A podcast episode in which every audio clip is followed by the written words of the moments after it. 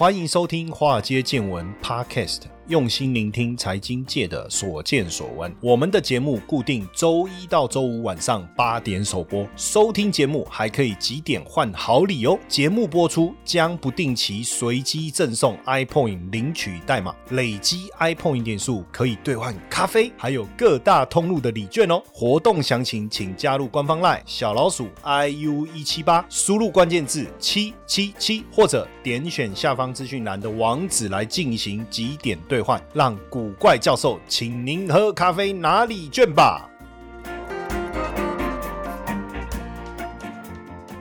好，大家好，大家晚安，欢迎收听华尔街见闻。今天呢，我邀请到我一个好朋友哈，他是来自日本的好朋友哦，他叫小池清志。那因为我其实坦白讲，有些东西还要学习，所以我也问他说：“那如果一般跟他见面的话，应该怎么称呼他？”哦，然后他就说：“如果是比如说商业往来的朋友，那就叫他小慈赏；那如果说是比较熟的朋友，就叫亲自赏。”哎，其实这个跟我们也蛮像的。比如说我叫谢承彦嘛，那如果说跟我不熟的人，就会叫我谢先生嘛；那跟我比较熟的叫我陈彦哥嘛，大概是这个逻辑。哦，就比较知道了。那他是我在日本的好朋友。那现在为了我们的节目，吼吼，他这个特别专程来台湾呢，然后来跟我们分享吗？哦，没有啦，不是这样啦，哈。他常年待在台湾，在台湾呢也创办了一个这个很棒的一个一个企业，叫做未来网络。哈，他本身也是未来网络的创办人。那因为他在科技领域呢非常非常长的时间，所以呢今天呢我也想请他来分享。哦，就是这个目前他在做的一些事情。因为我觉得非常非常有趣，那我们先欢迎哦，我们来自日本的好朋友小池上。嗨，空班哇，大家好，我是小池金志，谢谢老师的邀请。所以你是真的会是日本的吗？讲讲个日文来听听呢？我们取个日本名字，对不对？是不是用这个简短的日文跟我们打声招呼好了？好，空班哇，皆さん、会给怎么します？ 哎，我我我也会讲哎，瓦达西哇，瓦达西哇就是我我我是什么什么，对不对？是我我之前去那个，就是我曾经冲绳旅游的时候啊，我就发现哇，哎，其实有时候简单的日文就会讲，因为我我我我人生第一次出国是去哪里，你知道吗？人生第一次出国就是去那个日本，呃，我国中出国两次，第一次出国就到日本迪士尼嘛，就去看富士山嘛，然后后来第二次就去北海道，然后我就很喜欢日本的这种。文化跟环境，但后来就一直没有机会啊。当然，我们今天不是要聊这个，我们要聊的是什么呢？就是诶。因为你在这个科技方面的专业哦，那你也在台湾呃非常长的时间。那目前你主要有在投入的是哪一个方向呢？OK，我在投入的方向呃是有两块。那现在的第一块就是我有在做一个 IOT 的 device，就是想要把这个 IOT 绑进去在这个家庭用的这个棉花糖机里面。因为台湾这个制造业很强嘛，那有在做这个半导体也很强，所以我们就。把硬体跟软体结合在一个棉花糖机上面，然后这些就是想要去串云的部分，这是我现在在进行其中的一个 project 的部分。哎，那你刚才在讲这个呃，因为我我刚才听到两个东西嘛，哈，一个是棉花糖，一个是 L T。但我们先聊一下好了，就是说为什么你会在台湾？你又是日本的背景，那为什么会在台湾，然后来台湾创业呢？OK，因为我本身是台日的混血，那台日的混血，我就是在日本的十年的经验，一直都是在这个上市贵的公司在做这个资讯服务业十年。然后外派回来台湾，刚好也是十年，那也是一直在做这个资讯服务业的。那我回来台湾的时候，做的比较有趣的部分，就是说，呃，专门在做这个定期回购的一个通贩的一个平台，然后把日本的公司健康食品啊、化妆品啊引进过来台湾这边，然后提供我们这个平台来做这个回购性的一个商品，然后推给这个台湾的消费者。对，所以有这样子一个在台湾非常长。的一个经验，那想要把这些日本的这些商业模式带来给这个台湾的公司，所以我就出来呃创业这样子。嗯，那问题是这个这段时间创业这段时间也有遇到疫情，那疫情有没有对你带来一些影响？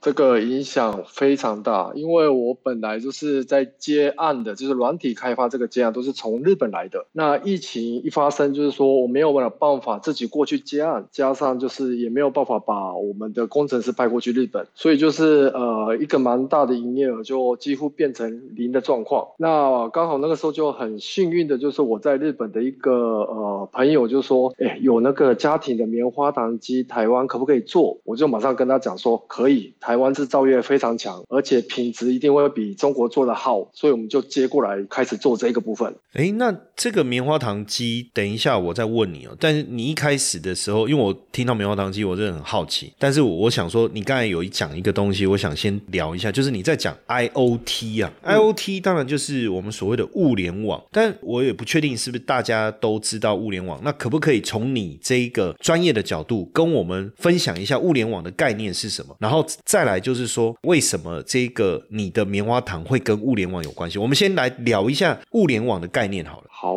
那物联网最主要就是说，我们在任何的东西里面都可以给它装一个 sensor 在里面。那透过这个 sensor 里面，都把资料可以放在云端上面。那像我们这个棉花糖机可以做的事情，就是说，呃，它哪时候在用这一台机器，用过几次，那把这些资讯呃放在云端，那我们之后就可以透过这些资讯来 push 一些。比如说它的砂糖要怎么去回购，让它怎么去定期，那我们来做一些活动，就直接可以去接触到这个消费者。所以我们用这样的方式来做一些后面的这个回购性的东西，跟做一些推销，这是我的一个概念。哎，所以等于是说，这个 IOT 等于是让你以前可能我们摆一个机器在那边，然后我要派人固定的去巡逻嘛。哦，没有砂糖了，然后哦，然后帮他补砂糖。但是你现在的做法变成是你不用有人去现场去检查，只要透过网络的连接，你就可以知道他可能缺砂糖了，你就可以提早，或是剩多少，你就可以提早把提醒他你要订砂糖喽。哦，或是机器有问题，你就可以感受到。透过云端去检测嘛，你就可以马上派人去去检查，对不对？就是这个，这个就是一个物联网的概念。是的，最主要是这个部分。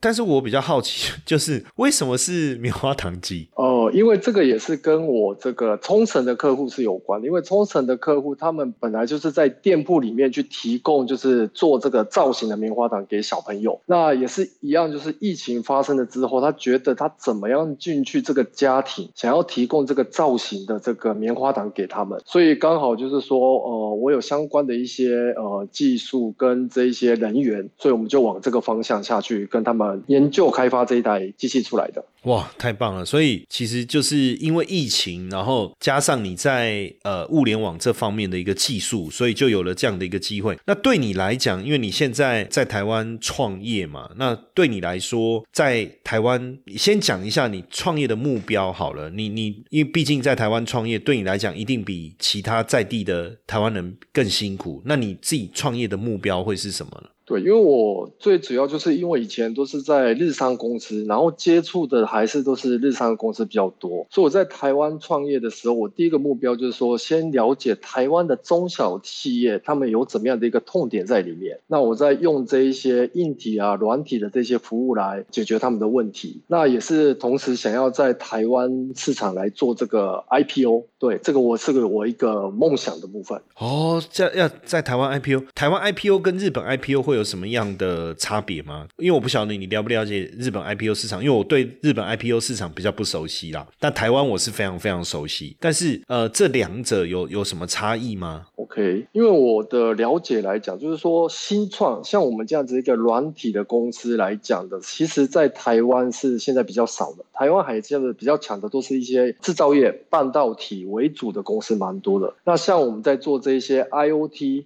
跟做这些 SaaS 的服务的公司。来讲还是数量不多，所以要往这个方向在台湾去上市，我是觉得困难度会比日本还强一点。所以是这个是我的现在一个了解度。哦，你是说在台湾会比较难，还是在日本会比较难？我觉得在台湾会比较难一点，哦，市场也比较小。OK OK，但是因为你就在这边创业了嘛，所以你当然就想说在这边上市。其实台湾也有一些例子，像有一个是做那个呃网络广告。智能服务的，它它就是 A Peer。A Peer，它反而去日本上市，对它变成独角兽以后，反而跑去日本上市，但是不一定啊，因为因为台湾现在有所谓的创柜，那创柜的条件门槛相对是比较低，那就更有机会能够进入到资本市场，所以搞不好我觉得是一个机会哦，因为新创的部分，我觉得台湾现在对新创产业其实是很友善的。那当然在这过程中，创业对你来讲，它的成就感是什么？因为你除了你刚才讲未来要 IPO 啊，你有这样的一个梦想啊，那还有什么样的？一个想法是你你在创业创业过程给你带来的成就感。好，这个我成就感的部分就是，其实我在 IPO 之后，我想要做的事情就是说，给我们的员工有一个好的福利跟一个薪资。然后我想要把这些台湾人优秀的台湾人，我们一起去打华人的世界级的这些企业，所以想要跟他们去呃进去华人的一个呃，把这个软体跟我们的一些产品来提供给这个华人的。企业，这是我的一个梦想。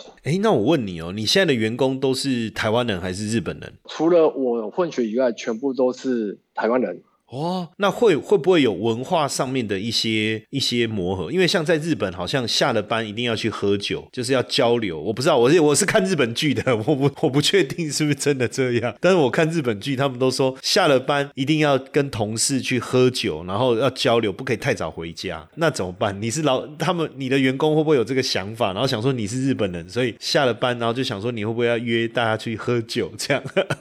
这个习惯其实我一进日本的社会的时候，真的是有的，就是几乎每天我们就是下班后就是会去喝一杯，去酒楼就喝一杯。不过我过来台湾的时候，呃，我发现就是说台湾的员工比较不会陪我们去做这个事情。那我们去的是都是一些跟来出差的日本人啊，然后也是一样，就是一定会就是谈生意的时候就一定是一边配酒，然后一边配工作来来喝酒来进行这个部分。那台湾我是比较不会强制。我们的员工说：“哎，你要不要去跟我喝一杯，去谈一些事情？”台湾就直接哦，我们来喝茶、喝咖啡，然后直接来谈一些事情。所以电视剧演的那个是真的，是的。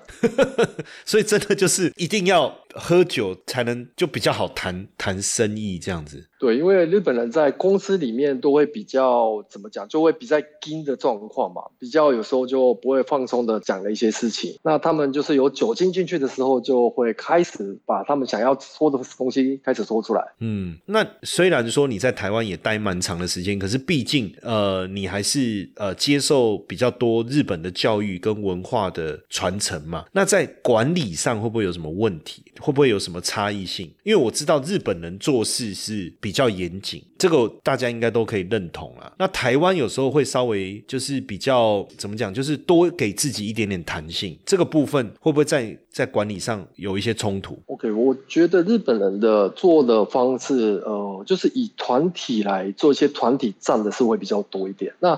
台湾是呃比较优秀的人才，也是同样也是很多在里面。不过他们比较就是会走这个个人去竞争的一个方式，所以就是一个团体跟个人的一个差别在里面。那这是我的一个了解。嗨，各位听众粉丝们，大家好！我们也感谢 Mr. Bus 邀请华尔街见闻来合作这一次的支持回馈计划。嗯，如果你喜欢我们的节目，而且愿意实际的啊来支持我们的华尔街见闻，大家可以直接变成我们华尔街见闻的 sponsor。你可以选择呢一天不到十四元的定期赞助方案，这个方案呢可以额外解锁更多的隐藏版的内容，提供给大家更深入的财经资讯。好。很多同学会说：“我就是喜欢古怪教授，我不要承诺，我不要回馈，我只要抖内。”好，没问题，没问题。那大家就可以选择我们制定的金额赞助方案，弹性支持，没有压力。那希望大家持续支持我们的节目，那也不要错过我们的赞助回馈计划，因为大家的小小的支持，对我们华尔街见闻的团队啊是最大的鼓励。那详情可以点选资讯栏的赞助连接，立即下载 Mr. Box，成为我们的 sponsor。好不好？大家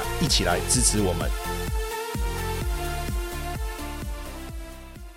那在你管理上会不会产生一些冲突？嗯，冲突这个部分来讲的时候，我就觉得就是最大的其实一个冲突就是台湾的呃员工待一家公司的时间是不长，差不多是两到三年是一个平均。这个就是会觉得就是说，因为我们企业会投入一些培训啊、教育给他们，不过他待的时间短的时候，对公司的打击来讲就是会很大。这是我的一个了解。对，因为在日本哦，好像就是当然，因为我我我从小也是看日本的影集啊，看很多啊，而且前一段时间我看那个那个以前我看漫画看那个，我不知道你知不知道部长岛根作，我不知道你知不知道这个漫画。嗯嗯嗯。哦，对不对？还有城市猎人嘛，这这这你一定知道。还有那个灌篮高手，对不对？那前一段时期不是有那个倒下座，就不就是那个呃演他在银行那个那个复仇好几倍的那一部。嗯嗯，就是我们所感受到的，就是呃，日本的文化，就是他们进了一家公司，就是以这个公司为荣，就是他会一直待在这家公司。台湾好像确实比较不是这样了，就是第一个就是转职的文化，就是哎，做个两三年他就跳，做个两三年就跳。然后还有一个就是就是喜欢自己出来创业当老板，可是规模又不大。但是我觉得这个好像也慢慢有在改善了。但另外一个我比较好奇，就是你在业务拓展过程当中，会不会呃因因为你是日本人的身份，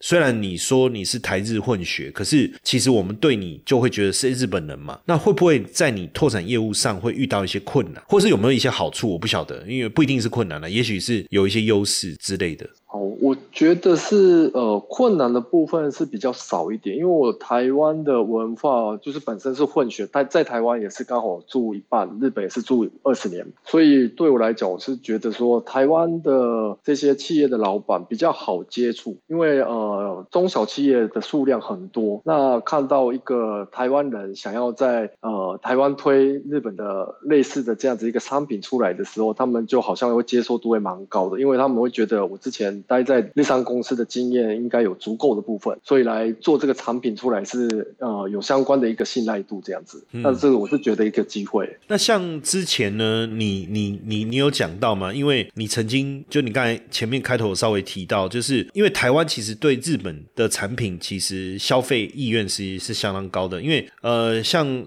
坦白讲，我们从小的观念就是日本制的东西品质比较好。像以前我们买那个相印，好像是相印，是不是？就是那个热水器、热水瓶啊、热水壶，还有电锅。然后像我我们自己喜欢买 Sony 的游戏机嘛，或者是任天堂。我我国中的时候买的第一个游戏红白机就是那个马里奥兄弟那个。然后包括呃 Sony 的手机，当然现在手机日本好像做的比较弱哦。可是早期确实我们对日本的产品的品质确实是比较有信心。所以你你也曾经就是把日本的一些重要的公司他们的东西引进来台湾，这个历程我觉得蛮有趣的，可以分享吗？OK，好，因为我们在日本来讲，就是说其实呃定期回购这一件事情是很普及的，就是一般的消费者，比如说你是五十岁、六十岁更年纪更高的，他们都会去买这些定期订购的东西。那我在讲的这个定期订购是什么？就是说，比如说呃我们用化妆品的时候。有可能是三十天左右就会没有了，或者是我们吃一个健康食品是三十天、四十天就一定会没有的。那它定期就是说，第一次你要买的时候，你就会新订说你回购第二次的回购是三十天还是四十五天，然后就依照这个部分下去订单。那他第二次、第三次他就会自动配送，把这个产品给你带过来在你家，那你就不用再去网络再去回购、再去订这些麻烦的事情。那这个在日本的市场是非常一个普及的一个方案，所以就是。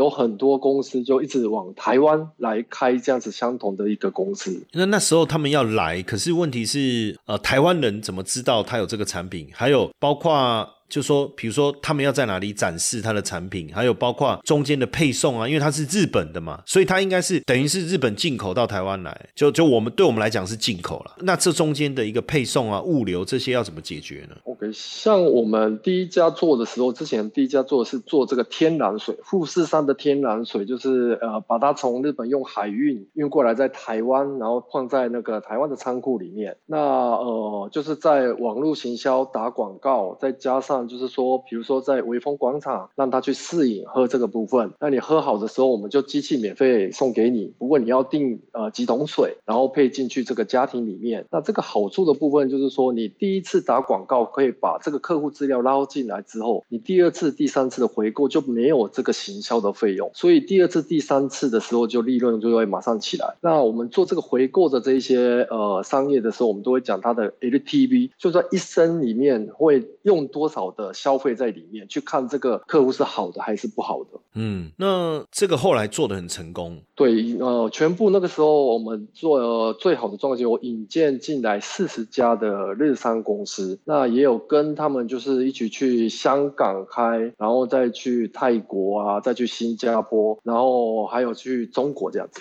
哇，那后来就是你刚才讲疫情转这个部分产生一些转变嘛？那现在这整个呃，你所当时所架构的这整个概念或是这个平台都还在吗？现在都还顺利的在运作吗？对，因为我自己创业出来的时候，是我把我其他我要做的事业带出来而已。那他们的这一个部分，就是我们之前公司投资的都还在台湾。嗯，那像经营到现在啊，这个很棒啊。那我我想问一下，就是说以你目前在经营当中有有没有真正遇到的？除了我刚才提提的这些之外，有没有遇到一些真正比较大的困难？OK，我大的困难最主要的部分就是呃，疫情我们发生的，因为我们就是软体工程师为主的一个公司嘛，所以那个时候就是没有单子的时候，就呃差不多三四十个人变成差不多五个人啊，这个就是我一个的困难点。然后再加上就是说呃，投资我们的这一些呃天使投资人，就是以前都是人才为主的，不是以我们的产品为主的，所以我就是资金上面的一些呃困扰，就是开始会去遇到这样子。嗯，所以未来。应该是对你来讲变成是呃，如果有一个好的你现在的方案啊、产品的 model 啊都很好，在发展中，所以未来应该更需要的，比如说去参加一些天使轮投资的这种呃发表会啊，或者是找到一些有利的这个创投的资金，或是有一些资源嘛，哈。那在这这个当中，你怎么去提升自己的在经营方面的能力呢？好，这个部分我就不断的，其实我现在在做的就是在 BNI。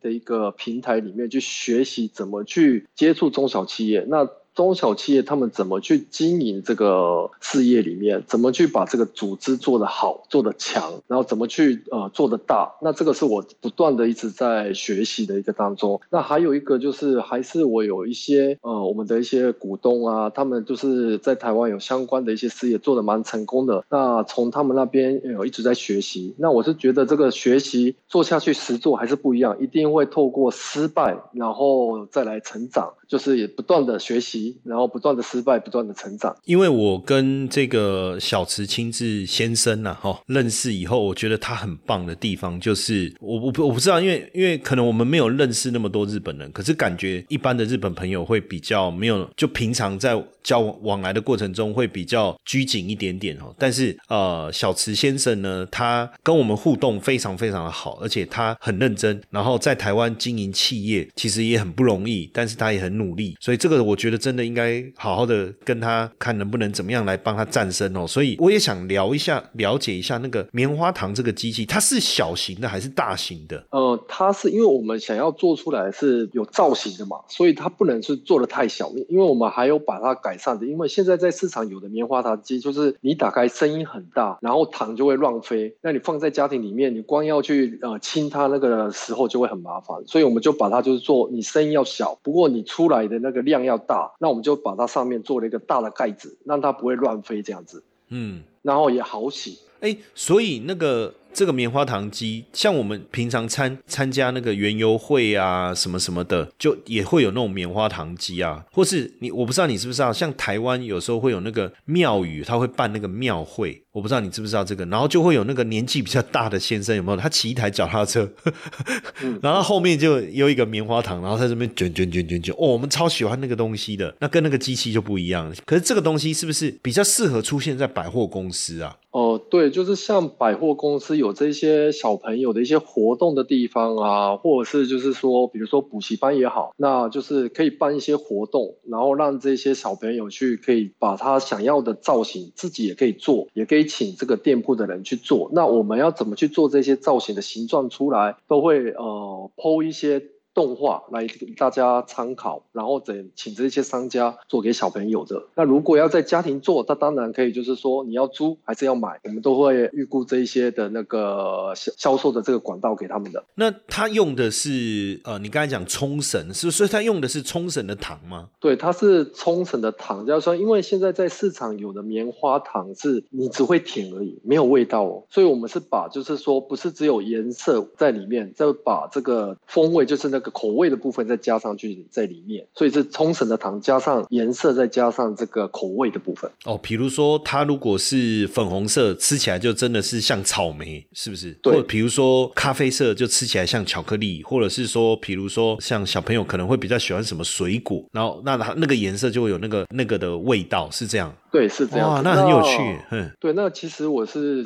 在台湾在发明这个部分的时候，我就觉得还有一个，就是因为台湾茶很好，我们就可以就是说，比如说我们来用茶味，再加上珍珠奶茶。哦，哎，可是我有个问题，那为什么糖是要冲绳呢、因为呃，他们就是在日本一直在研发，就拿日本的，因为日本的那个冲绳的糖是黑糖是蛮有名的嘛，所以是以这一个方向去把这个这些要做的糖给它创造出来的。哦，就是冲绳它的呃黑糖很有名，好好像是哦，冲绳的那个什么黑糖糕还是那种什么伴手礼就特别有名，所以等于是呃用冲绳的糖，然后再做一些特别的调制。那像我我刚才想到，其实像百货公司啊或什么，它有很多那种小朋友玩的那种摊位什么的，好像就会蛮适合这个产品的哈、嗯嗯。那目前这个已经已经开始上架了吗？就是已经开始在市市场上已经看得到了吗？呃，现在我们在台湾刚好在呃开模当中，就是我们就是研发已经结束了，然后在准备开模，然后准备在大量生产这样。那在市场会看得到是差不多在六月、七月左右会在市场看得到。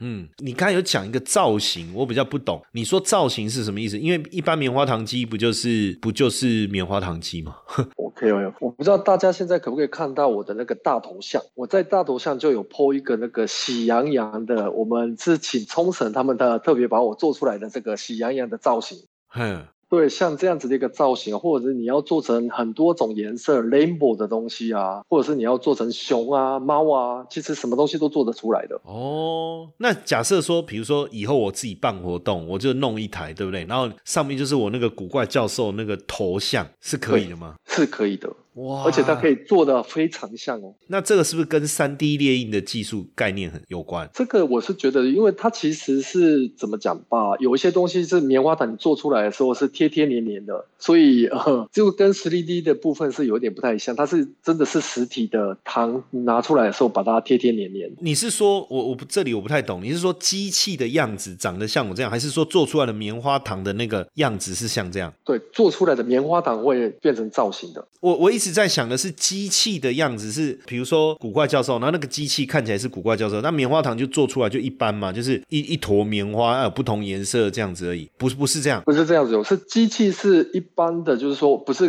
传统的那一些用铁下去做的。那我们机器长得很可爱的，这就是说你摆在店里面是可以呃让这些小朋友可以马上接受，哇，有一个可可爱的一个创创造的东西出来。然 然后你做出来是你想要做怎么样的一个型，你要做熊，我们就做熊给你；你要做猫，我们就做猫给你。哎，但是是比如说你刚才讲是说我要做熊是啊、呃这个小朋友他想要做熊就是熊，还是说这台机器你设定是做出熊就永远是熊，还是每一个小朋友可以选择不同的做出来的造型会不一样？他可以选择做做出来的造型是不一样的。就是每一个小朋友选出来，他可以选，比如说他喜欢 Hello Kitty，这个小朋友做的是 Hello Kitty，下一个说我不要，我想要这个那个那个叫什么什么宝什么熊，对不对？做出来那个很可爱，那个叫什么熊，然后做出来就是那样，它可以不同哦。对，它可以不同。那所以小朋友这个自己让他也可以去创造一些他想要做出来，因为小朋友的想象力比较大，他可以去做的比较不一样的东西。所以我们也是会教给小朋友他们去自己去跨上，把他们做出来的这个作品上网去给大家看，这样子。但这里我有一个地方我不懂，就是说我要做这个棉花糖的时候，我是选择你里面既有的这些呃玩偶的图，还是说我也可以自己创造？可能我用自己画还是怎么样，我也可以自己创造一个图像，然后输入到机器，然后机器就可以做出我想要的那个我画的那个东西作品，可以这样吗？哦，这个我们是它是只是单纯的会有速度，然后糖会一直在出来，所以你要转转转转，然后转出来的东西，你可以把它就是比如说圆的东西，你要变成正方形，你就稍微把它呃用成正方形，然后再贴圆的东西上来。那类似就是出来的棉花糖不是只有圆的而已，你就给它做成呃那一个形状，你想要的那个形状出来。这些是有一点技术，我们就会在上面做做一些教学，要怎么去做这样子一个造型出来。哦，就是有一点互动感呐，有一点乐趣在里面。等于是说，小朋友他拿到这个棉花糖的过程，他不是只是在旁边等待，他可以自己亲手去参与，这样 DIY 的概念，然后做出，然后又可以做出他喜欢的那个样子，像你你刚才讲那个喜羊羊的样子，哎，这个就变得很有趣了，对不对？对，OK，那当然我也很期待哈，就是未来很快可以看到。那呃，我们这个这个现在也已经有脸书了哈。那但是因为脸书的名字比较长哦，就是什么什么 Candy Taiwan，但是名字比较长，所以我们再把这个呃脸书的名称呢，我们到时候再把它，因为它是叫 Fairy Cotton Candy Taiwan 嘛哈。那名字比较长，我再把它。放在我们到时候那个节目下面有一个说明栏的地方，然后大家可以在搜寻到脸书，你就搜寻 Fairy Cotton Candy，就是棉花糖啦，哈，就棉花糖。然后呢，你就可以。呃，看一下，我觉得这个呃，因为他们的脸书已经有非常多的一些这个贴了一些很很多很可爱的文啊，在里面啊，哦，然后而且我看到很多那个哇五颜六色的那个那个糖啊糖粉啊，哈，那这个做出来的棉花糖哇，真的是好多造型，好可爱啊，哦，有玩偶有娃娃，不像我们以前的棉花糖是就一根棒子嘛，然后卷卷卷卷卷，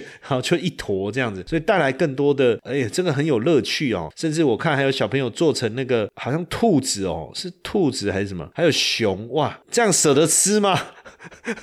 做完以后，我看小朋友应该舍不得吃。舍不得吃吧，太有趣了。好，那当然我们我们呃也很期待，赶快能够看到我们好朋友小池亲自啊，他这个呃他们所设计的这个棉花糖机啊，就从冲绳来的糖，有各种颜色，你还可以配合做出各种造型哦，真的非常有趣。我们也期待赶快看到它这个产品的上市。一旦上市的时候，我想我们也会在我的脸书第一时间来跟大家分享哦，大家可以上去看一看。好，那我我我们也非常谢谢小池赏今天跟我们的。分享好，谢谢，ありがとうございます。受不了，受不了，实在是令人生气啊！为什么诈骗集团一而再、再而三的要利用我的头像、利用我的名义来成立赖社群，跟我们的粉丝们来骗取金钱呢？这实在是令人受不了。所以我决定跳出来，以我古怪教授本人的名义，真的来成立一个赖的社群。透过这个社群，希望能够跟大家好好的交流，也能够把正确的投资讯息分享给大家。如何加入呢？只要在我们节目下方文字。点击这个连接就可以直接加入我们的这个 Line 的这个社群，或是到脸书的粉丝页上方有一个 banner，你看到这个有一个人气的在抓头的那一个就是我啦哦，那点击进去也可以直接加入我们的赖社群，赶快点击，赶快加入，希望未来每天在线上。跟大家好好聊一聊，不要再被诈骗集团骗了，好不好？不要再加入诈骗集团成立的赖社群了，加入正宗古怪教授谢承彦的赖社群。